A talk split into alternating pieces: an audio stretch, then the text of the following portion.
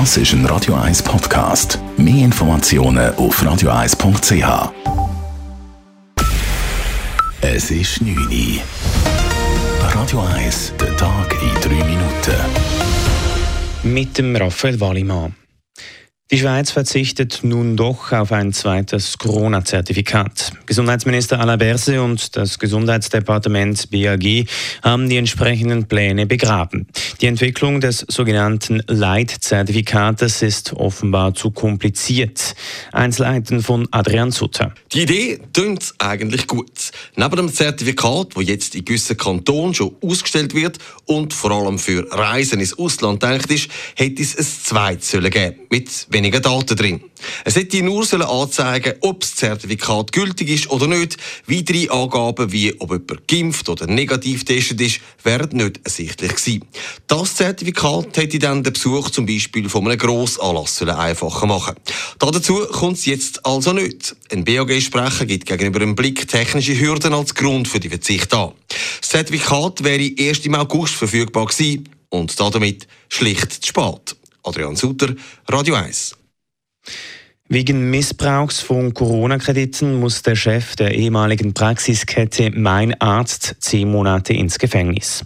Das Bezirksgericht Bülach verurteilte ihn zu 36 Monaten Freiheitsstrafe.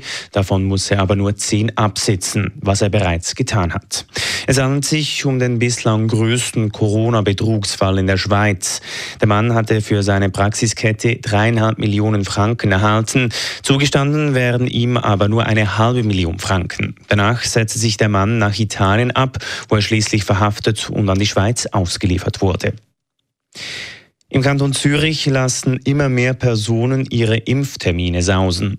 Sei es das schöne Wetter oder die Fußball-EM, derzeit registrieren die Impfzentren, dass immer mehr Leute nicht zu ihren Terminen erscheinen.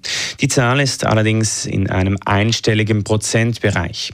Trotzdem appelliert die Gesundheitsdirektion an die Bevölkerung, sich wenigstens abzumelden, wenn man für einen Impftermin verhindert ist, wie Jerome Weber, Sprecher der Gesundheitsdirektion auf Anfrage von Radio 1 sagt. Bis jetzt haben wir keine Terminkollisionen und auch keinen Impfstoff müssen wegwerfen. Wir haben alles können verimpfen, was wir hatten. Wir appellieren daran, dass die Leute, die sich nicht können, den Termin nicht können wahrnehmen können, dass sie sich äh, vorgängig abmelden. Und wir werden das auch laufend überprüfen, wenn wir allenfalls noch weitere Massnahmen diesbezüglich müssten ergreifen. Derzeit sei es noch nicht möglich zu eruieren, warum Impftermine nicht wahrgenommen werden, so wie bei Weiter.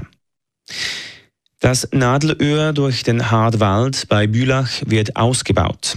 Der Zürcher Regierungsrat hat heute dafür das Projekt festgesetzt. Die wichtige Verbindungsstraße zwischen Bülach und Glattfelden-Eglisau wird vierspurig und erhält eine Mittelleitplanke sowie Fußgänger-, Velo- und Wildtierbrücken. Dies sei ein wichtiger Schritt, sagt der Sprecher der Zürcher Baudirektion Thomas Mag.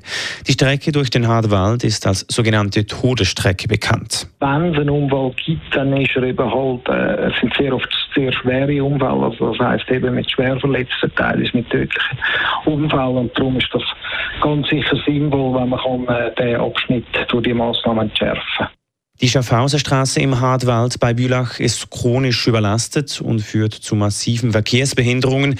Fast täglich gibt es mehrere Stunden Stau. Radio 1 Wetter. Am Abend und in der Nacht ist es freundlich und vor allem warm. Morgen gibt es dann auch einen wunderschönen Vormittag, nur vereinzelt hat es ein paar Schleierwolken. Gegen den Nachmittag und Abend steigt dann das Gewitterrisiko stark. Es sind auch heftige Gewitter möglich. Die Temperaturen sind morgen am Morgen bei 18, am Nachmittag bei 30 Grad. Das war der Tag in drei Minuten.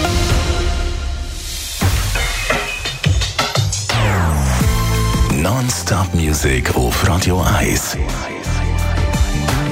Die besten Songs von allen Zeiten. Non-Stop.